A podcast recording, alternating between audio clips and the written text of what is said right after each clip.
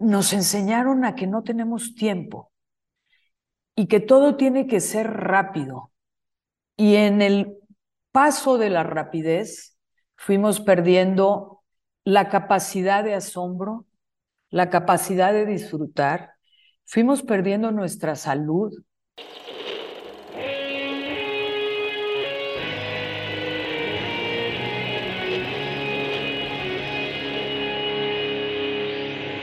Bienvenidos a Volver al Futuro Podcast, donde platicamos con las mentes que nos impulsan a crear el nuevo paradigma de salud y bienestar, conducido por Víctor Sadia. Muy buenos días, muy buenas tardes, muy buenas noches. Hoy nos acompaña Celia Marín Chiunti. Celia Marín Chiunti se ha dedicado a vivir de los placeres del periodismo de estilos de vida, siendo una de las gourmets más destacadas de México. Como editora fundó decenas de suplementos que tienen que ver con gastronomía, moda, viajes, arquitectura, medicina y sustentabilidad. Es cofundadora de la aldea en Valle de Bravo y del canal de cocina número uno en español en YouTube. ¿De qué se trata el buen vivir? ¿Cómo recalibrar nuestros tiempos y nuestra narrativa para contrarrestar las maneras industriales y aceleradas de la modernidad? Tal vez la respuesta está más cerca de lo que imaginamos. Celia, gracias por estar aquí. No, pues muchas gracias, Víctor, por la invitación. Estoy fascinada de poder compartir contigo, pues, tantas experiencias en torno a un mundo más sustentable en la realidad. Se va a poner bueno y quiero empezar, este, a ver, tú has dirigido y fundado suplementos especiales en periodismo de gastronomía, moda, viajes, decoración, arquitectura, medicina, educación, historia sociales, sustentabilidad, o sea, de todo. Y la verdad para mí, o sea, yo siempre he tenido ganas de que, de yo ser así como editor y mandar a gente a hacer historias por el mundo o que me manden a mí a hacer historias por el mundo y ese es un trabajo que tú has tenido. ¿Cómo, cómo, cómo ha sido para ti por tantos años estar en ese mundo y, y ser una directora editorial eh, así? Pues ha sido un mundo fascinante porque siempre digo que me ha tocado como profesión vivir de los placeres vivir de los placeres de, de la buena cocina, de los viajes también, de que eso que tanto amamos y que en tanto aprendemos, de conocer a muchos chefs, de conocer a mucha gente encantadora del mundo del vino, del mundo de la, de la gastronomía, del mundo de la arquitectura. Yo creo que el mundo de la sustentabilidad ha sido lo que más me ha tocado. Y eso te lo, te lo, se los debo de compartir, fue a través de Slow Food. Hace muchos años, cuando yo dirigía la Buena Mesa, creo que esto ya fue la Buena Mesa, sí, todavía la Buena Mesa, del periódico Reforma, porque me tocó fundar todas estas áreas. O sea, yo conocí la Ciudad de México a través de sus restaurantes, de sus tiendas de moda, porque esa era otra de las áreas, y la gente decía, pero ¿por qué los caldos y los trapos? Un director editorial de esos de política fuerte. Y yo decía, bueno, porque todo tiene una razón, o sea, nosotros comemos y tenemos un impacto en el momento histórico en el que estamos viviendo y todo es un reflejo. Igualmente la moda, las modas se van reflejando van reflejando un momento histórico. Ahorita, por ejemplo, volvemos a una economía que está muy cerrada y si tú te fijas, pues cada vez la ropa se va acortando, ¿no? La gastronomía, tú tuvimos que volver y todos vamos volviendo a ver después de esta pandemia, pues el origen.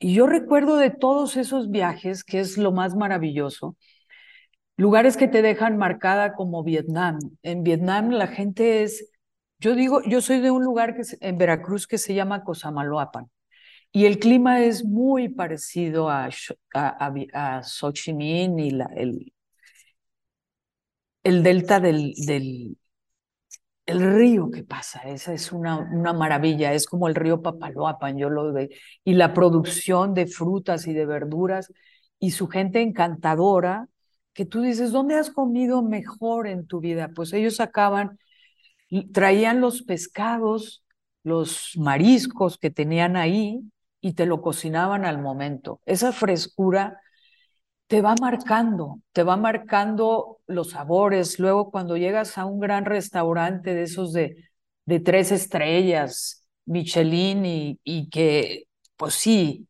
cuando tú estás en uno de ellos y te gusta este mundo sensible de la gastronomía, pues sí, es como en un libro, una película, te cambian la vida, te tocan el alma.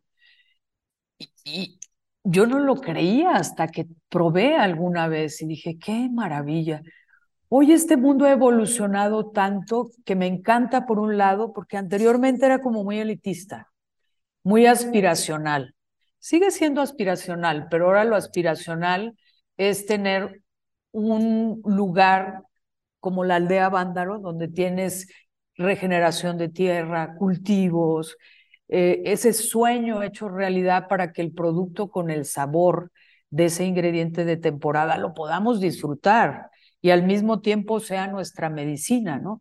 Entonces, todo este bagaje de cultura gastronómica, de moda, de estilos de vida, de, de diseño, de arquitectura, de educación, porque también me tocó hacer los suplementos de educación, para los jóvenes universitarios, para niños, incluso hasta el ranking de mejores universidades, el anuario en el Universal, que fueron muchos años, que fue un reto para mí, porque ahí había que coordinar todas las, todas las direcciones del, del periódico, de todas las secciones, y se las estaba coordinando alguien de Soft News, no era Hard News. Entonces, fue muy interesante, se dejaron fueron gente y compañeros a los cuales admiro muchísimo y respeto y que han seguido trabajando en esa parte del periodismo que hoy pues está tan golpeada, ¿no? Pero al mismo tiempo que es fascinante, que es lo que tú estás haciendo y es lo que yo sigo haciendo, pero desde otros medios. El Exacto. Sabes, eso, eso te quería preguntar porque precisamente yo cuando hago este podcast, no, hasta ahora no me había imaginado que también estoy haciendo periodismo, ¿no? Y de alguna manera, ¿cómo, cómo ha cambiado? Antes era todo por, por televisión, por periódico, por radio y ahora es por, por internet prácticamente. Y, y cómo, o sea, de alguna manera se me hace muy, muy increíble cómo has tenido toda esta trayectoria de tantos mundos y de alguna manera cómo estos mundos en esta idea de la sustentabilidad, de la regeneración, de la comunidad, del reapropiarnos no solamente de los placeres de la vida como comer, vestir, viajar y construir casas increíbles, sino también de la responsabilidad que eso ya implica para el mundo del futuro, ¿no? Y, el periodismo desde, desde la conversación hasta las series de televisión, eh, nos, creo que sí nos están ayudando a reapropiarnos de ese hedonismo responsable regenerativo. Sí, porque yo creo que ese hedonismo no viene de los productos químicos, vienen de una tierra y de una tierra sana. Fíjense, después de toda esta vida yo decido venirme a vivir a Valle de Bravo, a Vándaro, a un lugar donde no había nada en la tierra, en el terreno, con, con Sonia, obviamente, Sonia Ortiz, que es mi socia y que es cómplice de, de estos sueños hechos realidad y de estos cambios. Y fuimos transformando la tierra. Ella venía del mundo de la ecología, del medio ambiente, y yo venía del mundo de, de un slow food, de ese mundo de la gastronomía donde todo era lento, porque precisamente al leer tu columna, esa que me mandaste y que me encanta y que la tienen que escuchar y leer todos, está reflejando un momento generacional, un momento en el cual nos enseñaron y nos enseñaron los medios de comunicación, sea lo que sea, eh, nos enseñaron a que no tenemos tiempo y que todo tiene que ser rápido. Y en el paso de la rapidez fuimos perdiendo la capacidad de asombro, la capacidad de disfrutar, fuimos perdiendo nuestra salud, fuimos entrando a un mundo tan acelerado y a una industria alimenticia tan acelerada y, que pierde la ética de ellos mismos, yo creo que sin saberlo, por el simple hecho de siempre queremos más y más y más.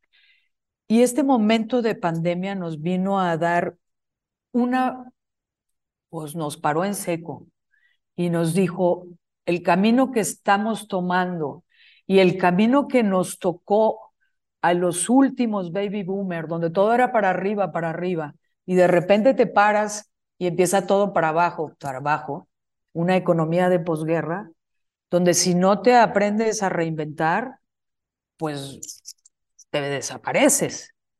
Si antes te reinventabas cada año, pues aquí te tienes que reinventar pues cada mes, cada día, cada momento que ves una oportunidad, ¿no?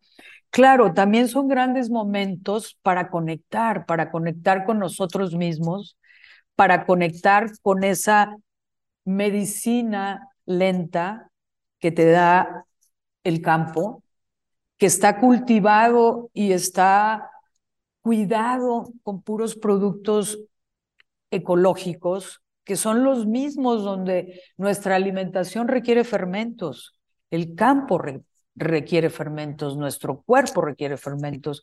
¿Por qué? Porque eran procesos tradicionales que tomaban tiempo y que por eso hoy está la masa madre tan de moda, ¿no?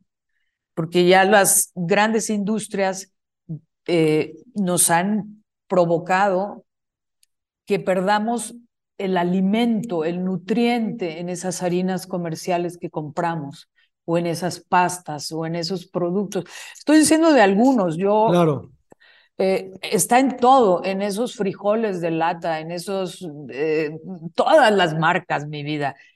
Entonces, no, perdimos eso. Las marcas hoy, y esa es la parte peligrosa, que tenemos que tomar todos conciencia y contribuir con nuestro granito de arena a saber el origen de lo que nos estamos comiendo. Mi mayor preocupación son los niños. ¿Por qué? Porque a ellos sí ya no les tocó absolutamente nada. Imagínate un niño de ciudad que va al colegio donde le venden todo ya procesado. Algunos piden, gracias a Dios, en estos momentos, ¿no? Pero a sus papás todo ya era procesado. ¿Y qué le vas a dar a tus niños por lo que a ti te gusta? Las grandes empresas como McDonald's, pues a quién cautivaron? A los niños. Eran con todos esos juegos, ¿no? Porque no entraban. Nuestro, nuestra cultura gastronómica, nuestra memoria gustativa está alrededor del maíz. No tiene que estar, y hoy estamos enseñándolos que está alrededor de un sushi, de una hamburguesa, de una pizza, de unos nuggets, y estamos haciendo que esos pequeños vayan reduciendo su, la biodiversidad de su alimentación. Y cuando ellos tocan y prueban lo natural, lo vamos cambiando, pero ya nos pasó a la generación perdida, como le llamamos, que tiene una razón de ser. Los papás, tanto papá como mamá, salían a trabajar. Entonces, esa parte que se perdió, y no todos tenían abuelitas para llevárselos y que ahí lo pudieran cuidar, digo, eso era, sería maravilloso, ¿no? Pero por eso mismo tenemos que retomar, porque esa misma generación hoy se está enfermando y están teniendo algunas cosas que no tenemos. Sí, y precisamente el, el, la narrativa colectiva nos fue convenciendo de que aquello que estábamos dejando atrás era lo antiguo, lo viejo, lo innecesario, lo lento, y, esa industrialización, globalización, eh, también se nos vendió como, pues, claro, ese es el futuro. Y eso es hacia donde lo que tenemos que progresar, ¿no? Inglés y computación. y, estábamos en el invernadero con, con Sonia y nos dice, a ver, ¿saben cuánto tiempo se tarda en crecer una cebolla o saben cuánto tiempo se tarda en crecer una alcachofa? Y yo me sorprendí saber que eran dos años y luego nos quejamos que cuestan 45 pesos, pero pues se tardó dos años, ¿no?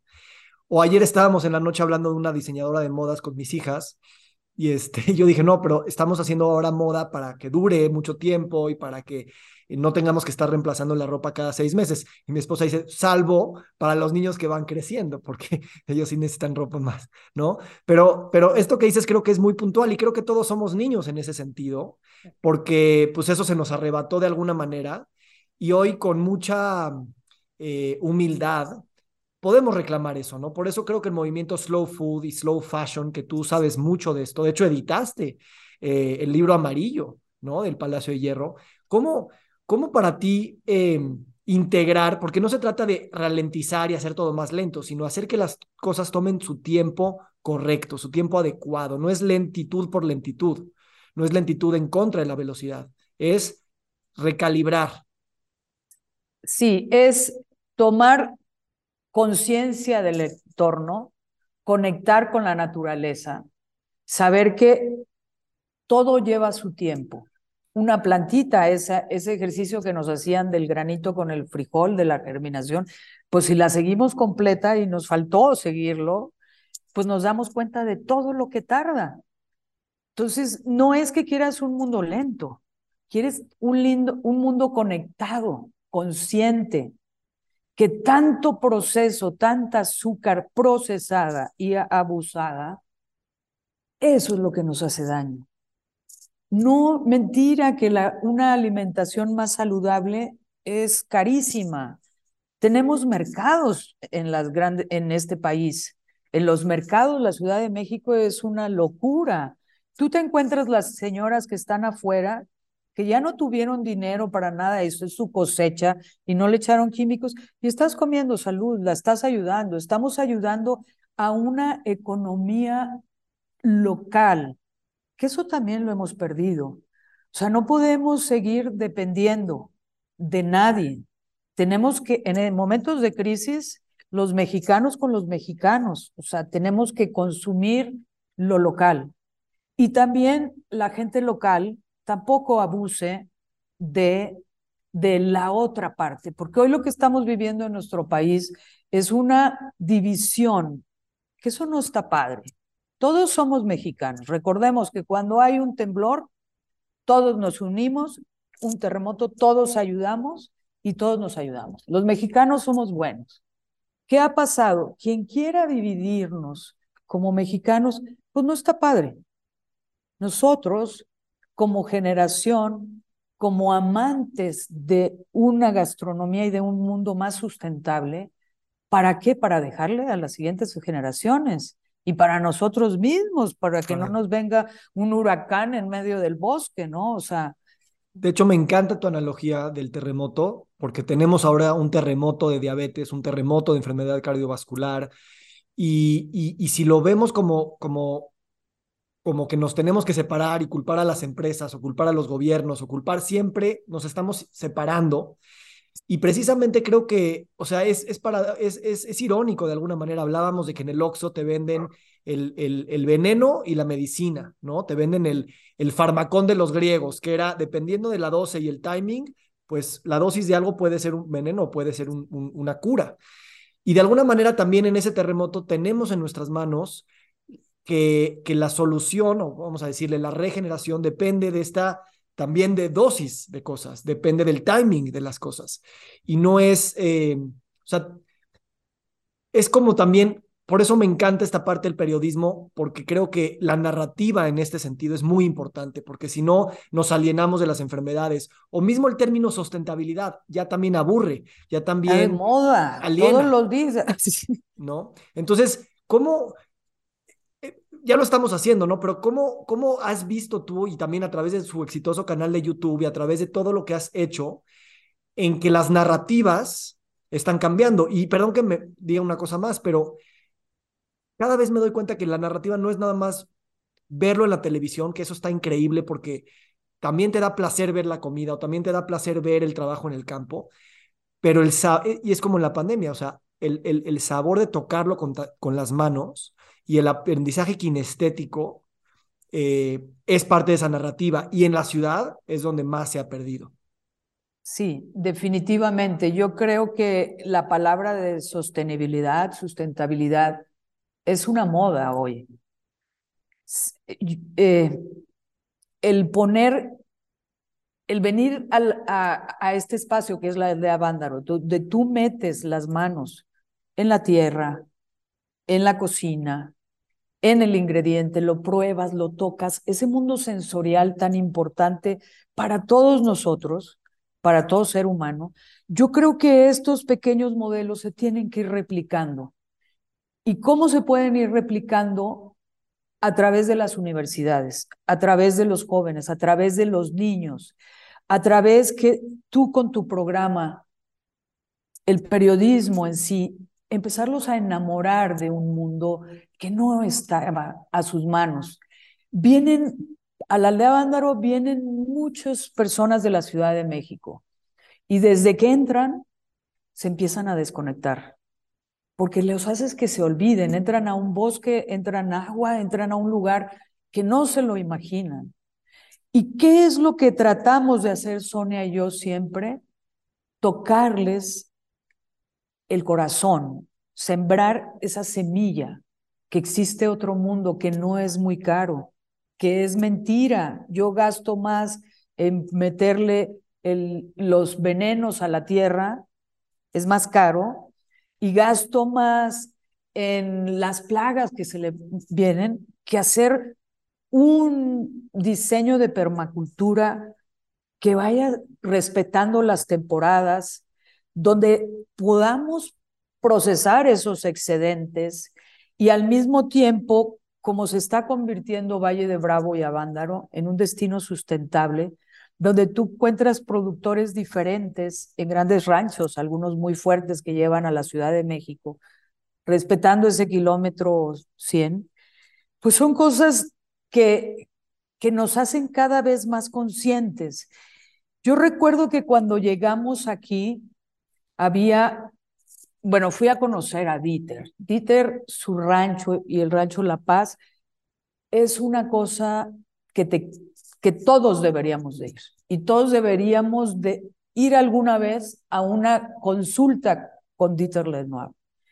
Es un médico que él es integrativo, te ve integral, o sea, ¿por qué tengo alergia? ¿Por qué nos... A ver, vamos a hacer un reset en nuestra vida, hacer un reset en nuestra alimentación y en nuestra forma de pensar y entender y descubrir que con plantas te pueden curar. La medicina ancestral eran plantas, no nos olvidemos. Luego la sintetizamos. El problema es, es ahí, porque hoy nadie te quiere curar realmente. Te quieren dar como el paliativo para que sigas dependiendo de esto, pero nadie te dice que de esa diabetes adquirida te puedes curar. Y sobre todo puedes curar a un niño. Yo aquí, por ejemplo, les ponemos aguas naturales, bueno, agua de limón canario con alguna menta o algo así, o agua de Jamaica que a los niños les encanta y a todos nos encanta, con romero o con algo, y luego vienen, no les pongo forzos, no les pongo el azúcar a la mano, pero indiscutiblemente vienen los niños, me das azúcar, y yo ahí veo cuántas cucharadas les ponen. Hay algunos que le, de plano ya, ya se las quito porque digo, pero tampoco se los podemos quitar de golpe. Eso es lo que es una realidad. Lo que tenemos que hacer es estos experimentos con ese tipo koji, esos hongos, el amasaque, donde puedes sacar lo salado y lo dulce. Y es en un proceso lento, natural, donde van lo que pasa hoy es que las cadenas de aminoácidos son muy largas. Entonces tú necesitas aminoácidos para que te hagan esas cadenas más cortas y no te puedas y puedas digerirlo más. Sí. ¿Sabes? la analogía que haces de, que te sale más caro comprar plaguicidas y controlar las plagas que hacer un espacio es igual con las enfermedades, no es lo que hablamos de la prevención, es mucho más caro estarnos manteniendo con medicamentos vitalicios que pues estarnos, como dicen, curándonos en salud, eh, pues viviendo de manera regenerativa y, pues casi casi evitando la gran mayoría de las enfermedades crónicas. Y el Rancho La Paz que mencionas para mí sí fue ese, fue un momento mágico que la verdad no lo he contado, pero tengo muchas ganas de hacerlo o de escribir algo al respecto porque me conmovió a un grado que no me había conmovido en mucho tiempo. O sea, yo me conmuevo en un poema, en un, en un cine, eh, pero, pero en un espacio, me conmoví teniendo un puñado de tierra en la mano, que, que este cuate me explicaba lo que era el humus y cómo se estaba haciendo la alquimia a través de las lombrices. Y, y eso es una experiencia que, como dices, te toca desde un lugar que, que cada vez tienes menos dudas de cuestionar el sistema en el que creciste y los valores en los que te fueron inculcados. Y no, no quiero sonar como, como mis papás, de no, los valores y hemos perdido, y no, no, no quiero sonar así, simplemente es, bueno, un poquito sí. sí. Pero lo que quiero decir es, dame la experiencia, no me des la explicación, porque, porque somos eso. O sea, es, es conectar con la lombriz que somos ya. No es nada más que eso. No, definitivo, es a través de experiencias. Por eso el éxito que ha tenido la aldea Vándaro son experiencias de dos personas que eh, vivimos en las ciudades. Imagínate, Sonia en Monterrey, que son los mayores consumidores per cápita de Coca-Cola, y yo en la Ciudad de México, donde nos llega todo y nos creemos todo, ¿estás de acuerdo? Entonces, llega un momento en que, pues sí, tú quieres probar todo lo lejos y lo diferente, cuando te das cuenta que con el paso de los años lo que tú amas y te gusta es lo que traemos en nuestro paladar gustativo. Y esa es una herencia que tenemos, es nuestra memoria. ¿Por qué se puso de moda la cocina mexicana? Porque todos los mexicanos en ese momento de la historia gastronómica de este país amábamos y comíamos en nuestras casas esos sabores los frijoles, las tortillas, las salsas, o sea, una salsa de jigotomate, unos tacos siempre son unos tacos, en cualquier mexicano, ¿no? Y lo extrañamos, o las gorditas, o la, esa otra cultura tan maravillosa, que la vamos... Eh, sí, sí, no, no vas, no vas. Son cosas que, que, que las traemos ahí, entonces pasa esa moda de las cocinas, viene la, la moda de las cantinas también, rescatando. Vienen las escuelas de gastronomía, porque anteriormente, en 1993, no existían escuelas de gastronomía. Existían escuelas y universidades donde estudiabas turismo, pero no gastronomía. No había como chef. Entonces, eso también nos hace sentir muy orgullosos porque sí partimos, ¿eh? El Basque Institute también empezó, pero la primera licenciatura fue aquí en México. Como tenemos que sentirnos tan orgullosos de nuestras raíces, que la primera cocina que fue declarada Patrimonio Inmaterial de la Humanidad fue la cocina tradicional mexicana. Entonces, eso es un orgullo que todos los debemos de saber, porque fueron muchos años trabajando por ello. A mí me pasó que yo viví en Nueva York y ahí fue cuando descubrí el, el taco de barbacoa. O sea, yo lo llevaba comiendo toda la vida, pero ahí fue cuando lo ves desde otros ojos, que te lo cobran a, a 7 dólares en vez de a medio dólar. Y entonces, wow, ¿no? Y, y ahorita me acordé también hablando de los sabores de infancia. Hay un chef muy famoso en Nueva York que se hizo también famoso porque para los gringos, y irónica, paradójica y hasta tristemente, sus sabores de infancia eran los cereales de Kellogg's, ¿no? Entonces los platillos que hacía era como inspirados en esos sabores o las leches las saborizaba con esos químicos y colores, que a final de cuentas sí es como creció esta generación. Yo todos, bueno, yo crecí en cereal, ¿no?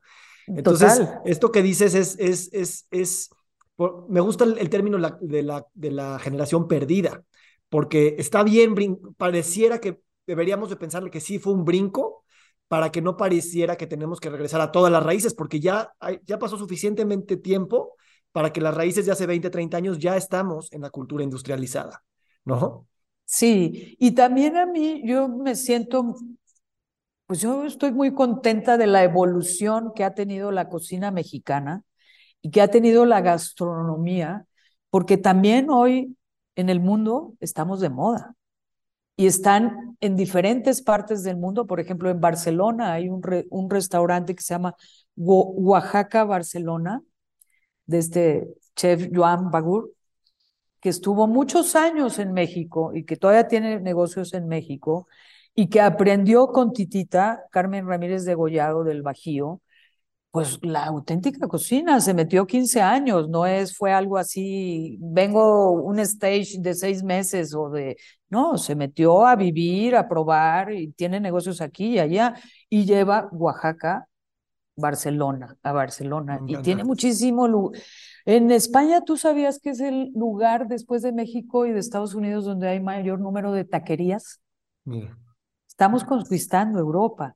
Por eso tenemos que seguir poniendo de moda y si tú quieres aspiracional, la milpa, el maíz. Aquí hacemos una práctica que es uno de los talleres, una de las experiencias es de tortillas de maíz nixtamalizadas.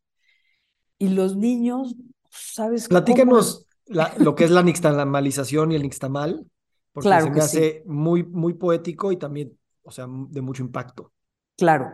Mira, eh, en la nixtamalización la usan los prehispánicos y México es uno de los pocos países donde se nixtamaliza. Esto que utilizan es una piedra que es como cal, que le llaman cal hidra.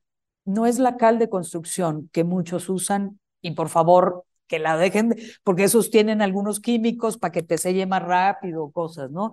Pero esta cal lo que hace cuando tú la pones en contacto con el agua, se calienta y hace como un volcán en erupción, ¿no? Saca todo eso.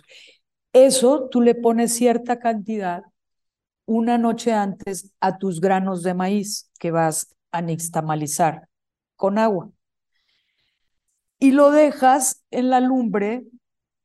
Muchas de las cocineras tradicionales, porque es de donde viene y en cada lugar lo hacen diferente, pero la clave es que no hierva. Antes es como las infusiones y los tés, ¿no? Que no hierva. Entonces ya cuando empieza a hervir, tú le apagas y lo dejas ahí reposar toda la noche. Al otro día, ya que pasaron esas horas, tú limpias ese maíz. Le quitas el, el, el nejayote que se dice, lo cuelas y eso lo pasas al molino que es un, nosotros lo tenemos en el molino, hay el molino chiquito, antes lo hacían en, en metate, pero bueno, hoy técnicamente hay un molino, y en ese molino va saliendo la masa. Tú nada más le echas agua y va saliendo la masa. No necesita nada más. Es el, y esa nixtamalización lo que hace es que ayuda a que los nutrientes se queden. Por ejemplo, hay una fundación que se llama Fundación Tortilla, que luego debes de hablar con él, que se llama Rafael Mier, no sé si lo conoces, y él ha abogado muchísimo para que la tortilla realmente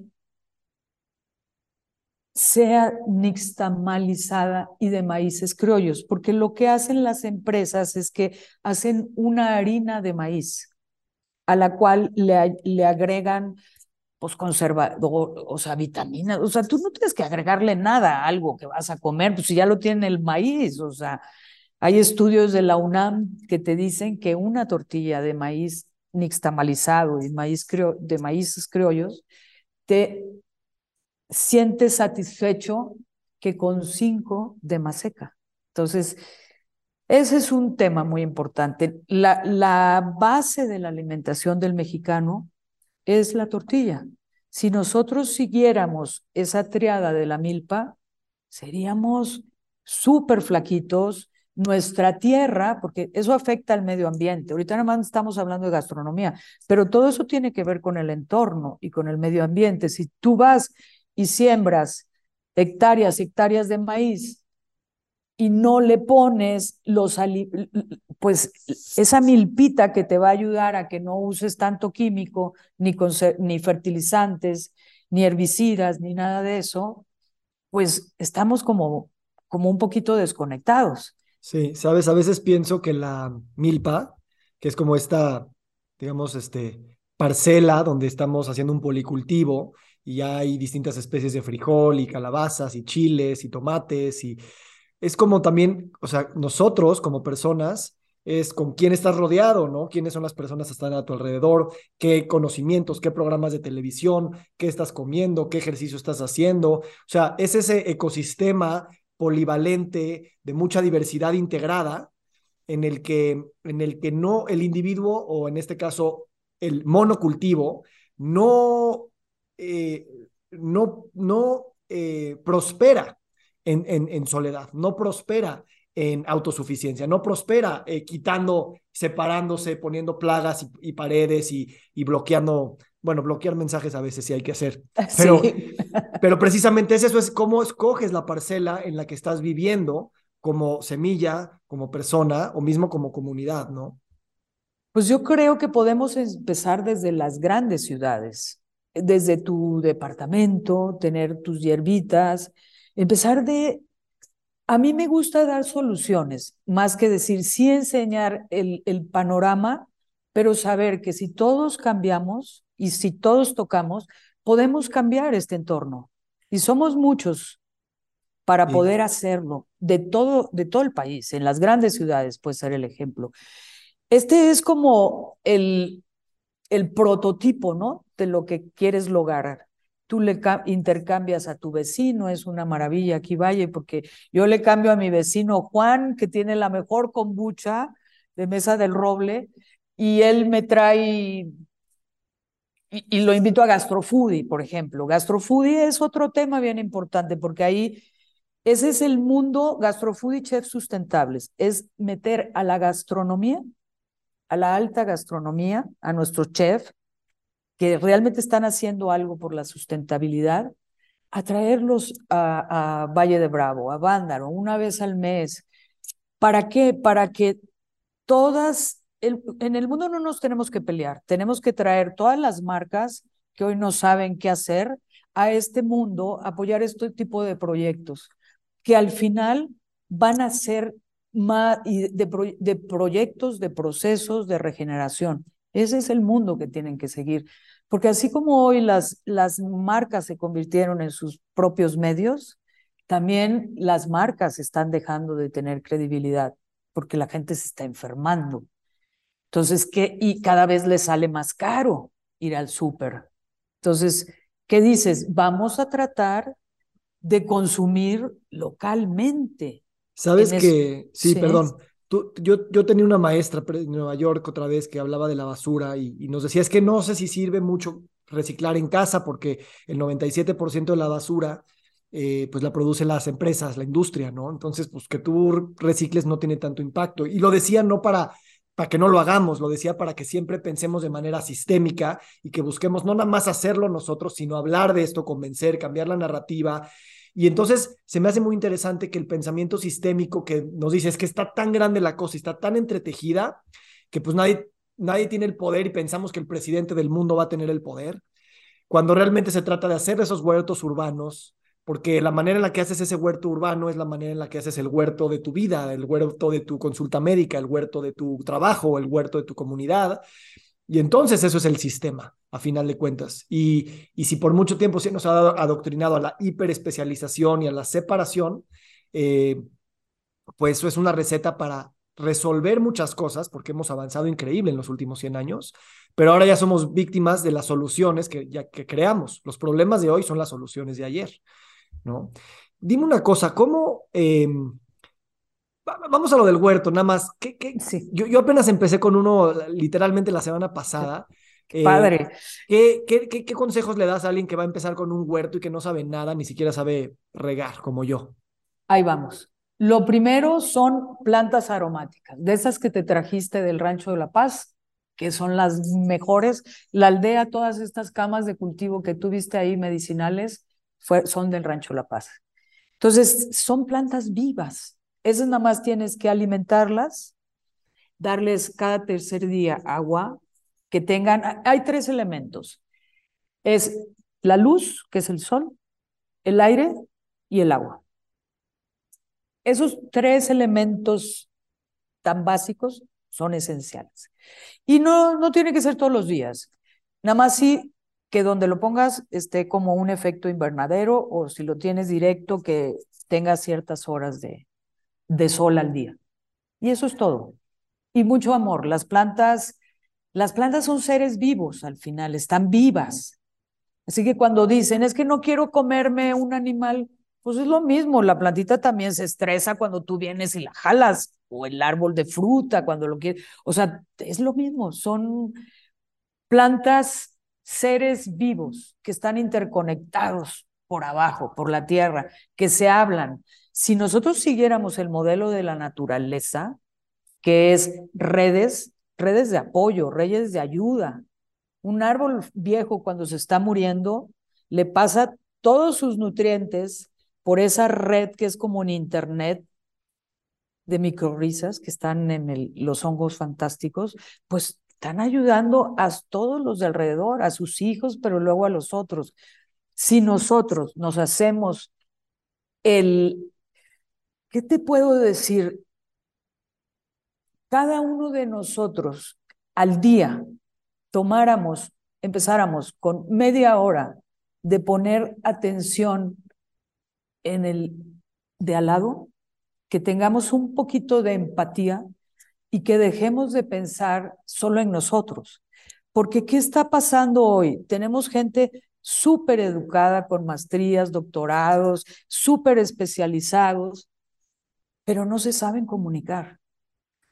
Y lo que hemos perdido, fíjate, yo estudié comunicación, ese es el tema más importante no nos comunicamos con esa sensibilidad.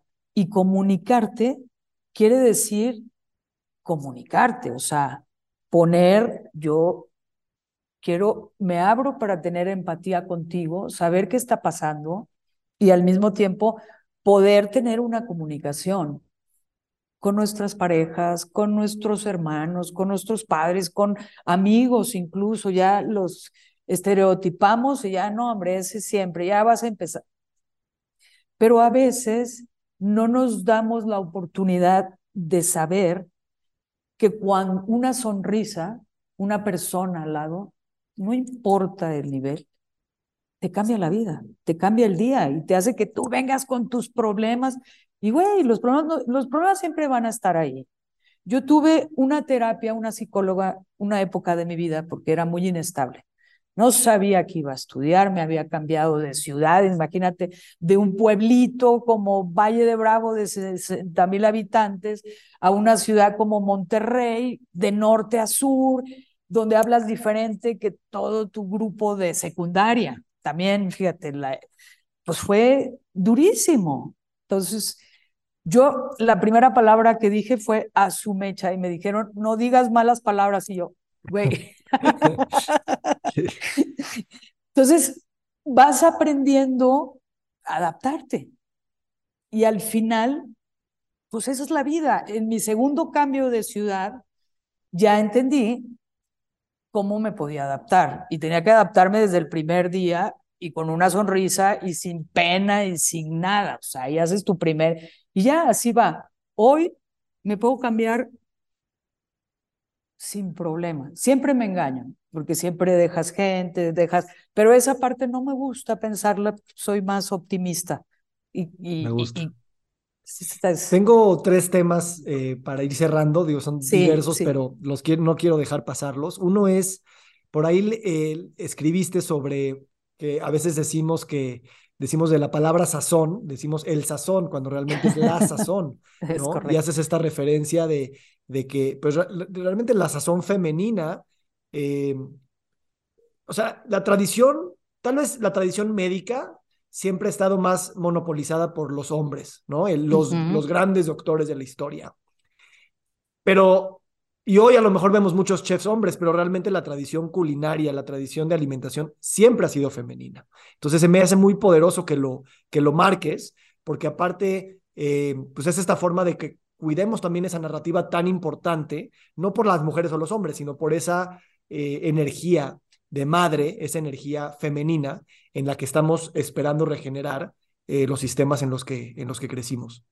Exacto, y eso, acuérdate que yo vengo del periodismo, entonces el lenguaje para mí sí es un tema importante y el lenguaje gastronómico de nuestro país todavía más, de nuestra cocina, de la moda, de todo. ¿Por qué? Porque porque luego vemos letreros, vemos canales de televisión, vemos programas, vemos todas las redes invadidas con el sazón y yo, pues usos y costumbres va cambiando, como alguna vez escuchamos aquí, ¿no? Usos y costumbres, la gente barre la basura de jardín, que con eso vas a regenerar tierra en lugar de quemarla. Fíjate todo lo que ocurre alrededor. Pues es lo mismo con la lengua. O sea, yo creo que el lenguaje es importante saber el origen. Saber también el, el lenguaje, la lengua está viva y se va evolucionando y va cambiando y sí va a terminar cambiando en algunos años, generaciones, ¿no? Sin embargo, pues es que tiene ese, para mí escribir como para ti, tiene como un ritmo. Y ese ritmo de sentir las palabras y sentir, pues te transforma. Entonces, para a quienes nos encanta escribir, pues sí es, eh, eh, sería una aberración, ¿no? Es como si te invitan a una gran cena de alta cocina, que también se está perdiendo, y tú no sabes que, cómo agarrar una copa y por qué, sobre todo el por qué, porque todo tiene una razón. Cuando tú agarras una copa por el tallo, tú no calientas el, el cuerpo. Y si tú traes perfume, tampoco contaminas los aromas del vino. Entonces, todo tiene una razón. Claro, hoy están las copas O, que me encantan, y la agarras con la mano. Pues viene otra generación. Pero esas son maravillosas para cuando estás en la alberca y demás, ahí no se te va a calentar. Pero bueno, no, todo va evolucionando, todo va cambiando y es el creer en las cosas que sí son reales y que hoy no nos digan tantas mentiras porque te dicen, oye, te sale más caro comprar todo agroecológico. Mentira. Me sale más caro ir a un, lugar donde veo miles de cosas y me quiero traer todo, ¿estás de acuerdo? Y todos sabemos dónde, ¿no? El efecto Costco. Exacto. Oye, eh, la, otra cosa que me dijiste que me llamó mucho la atención es, si a mí me da cáncer, yo no quiero quimioterapia. ¿no? Y me sorprende en primer lugar porque no estamos acostumbrados a pensar en eso, nos da miedo nada más decirlo. En segundo lugar, tener esa claridad, eh, cómo te relacionas con esa palabra, con esa posibilidad y claro, qué significa para ti la quimioterapia en el contexto. Bueno, yo, yo sí he, eh, mi familia, mi mamá ha tenido, que son dos tipos de cánceres, vi cómo vas perdiendo en esas quimioterapias y a veces el primer cáncer si yo hubiéramos conocido a Dieter Lenoir, no hubiéramos llegado a eso. ¿Por qué? Porque es puro veneno. Tu organismo lo estás envenenando. Es muy respetable. Yo, cuando ya vives y que si la prima y que si la no sé qué, lo mejor es tener una vida saludable, alimentarte, ver dónde viene tu alimentación, saber que te puedes curar y que en Instagram puedes encontrar a toda esa gente que te puede ayudar. Claro, es muy difícil es muy difícil porque, por ejemplo, las personas como de 50 años, esa generación que las educó todavía las personas como del 34 o de por allá, donde en los años 50 metieron muchísimo que era lo rápido. Desde ahí empieza. Y la cocina rápida, y vámonos, y no trabajes, y no sé qué, va, pa, pa, pa, pa. Para los años 70 ya todo era industrializado. Y ahí sí fue el boom tremendo. Entonces, cuando vemos la película Roma de un México delgado en los años 50 y vemos en los 70 todavía estábamos delgados. En el año 2000, como todo, todos nos duplicamos. Entonces luego tú ves que hay jovencitas que no comen tanto tampoco y sin embargo ya su cuerpo no es el delgadito de antes, ¿no?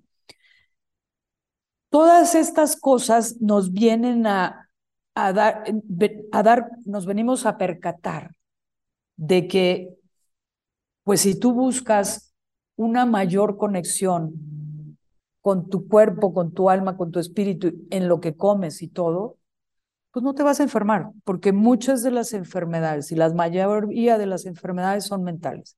Si tú estás enojado y odias a tu primo y a tu hermano y luego te peleas, pues creo que te va a dar una enfermedad, o sea, y en ese momento. Simplemente te peleas con alguien y se te quita el hambre, ¿no? Sí. Y justo estoy leyendo un libro de estrés, así por uno de los grandes expertos, y dice, o sea, el mayor estresor del humano es un tema emocional mental. De todo lo que hay, ese es el que siempre es mayor.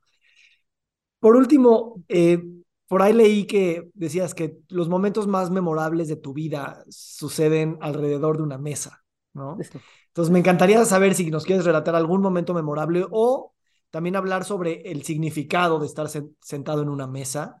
Y tal vez es un acto ya muy radical, este, también post pandemia, pensar en eso. Y, afortunadamente siento que eso sí es algo que todos sentimos, que la mesa era un lugar de, de, pues sí, de, de armonía, ¿no? Tanto para los que podías convivir mientras estabas encerrado, como con los que extrañaste que no podías.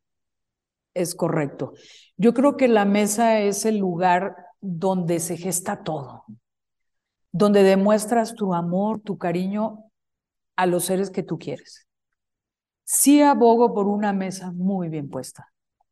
Aunque no tengas, no importa que no tengas dinero, pero que la pusiste con ese amor, con esa coquetería, porque de repente vienen con los botes de refrescos y con las no sé qué y los plásticos y todo soy en eso a lo mejor de la vieja guardia, pero creo que si pudiéramos comprarle el plato a la orfebrería local, pues estamos ayudando a una comunidad. Aparte, nuestra mesa se va a ver súper bonita. No nos van a salir tan caros como en otras partes, o sea, y, y vamos a disfrutarlo. ¿Por qué? Porque ahí es donde nos educaban cuando éramos niños en la mesa.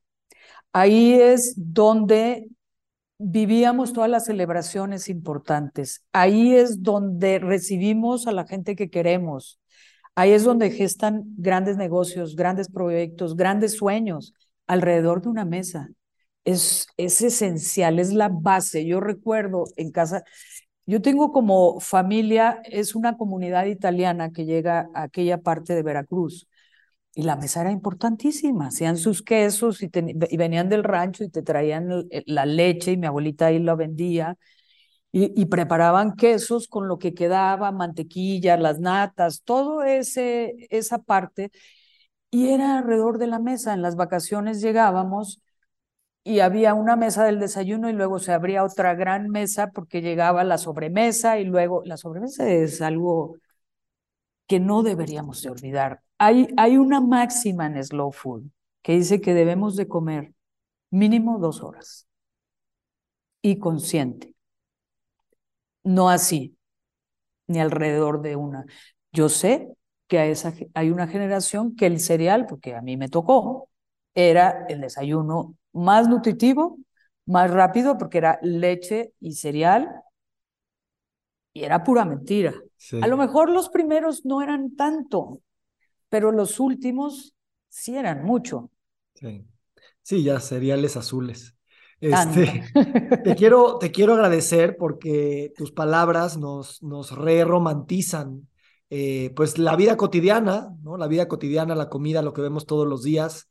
Contigo, o sea, de alguna manera que vives de los placeres del periodismo, este, pues, pues, pues nos das de comer palabras pero también hablamos comida, ¿no? Y entonces, gracias por este, eh, esta refrescada de saber que es algo que tenemos disponible todo el tiempo. Y, y es increíble pensar que ya no nada más es ese placer eh, de reconexión que acabas de describir hermosamente, sino que, pues, ¿cuál es el futuro de la humanidad? ¿Aquella que nos queremos seguir sentando en la mesa dos horas o la que siempre vamos a estar corriendo? Yo prefiero el, tu tiempo, mi tiempo y el tiempo de cada persona tiene un costo. Entonces, a la hora que vayas a hacer cuánto gano, ponle el precio a eso. Me encanta. Pues bueno, Celia, gracias. Eh, que se, esta fue una hora, nos queda otra hora pendiente con vinito y queso. Qué lindo. y gracias, gracias por tu generosidad y te deseo lo mejor. Será un placer, Víctor, y muchísimas gracias. Y a toda tu audiencia. Feliz día. Igual, un beso. Nos encantaría recibir tu retroalimentación de estos podcasts para continuar generando contenidos que te sean útiles e interesantes. Si puedes, déjanos un comentario en la página web victorsaadia.com.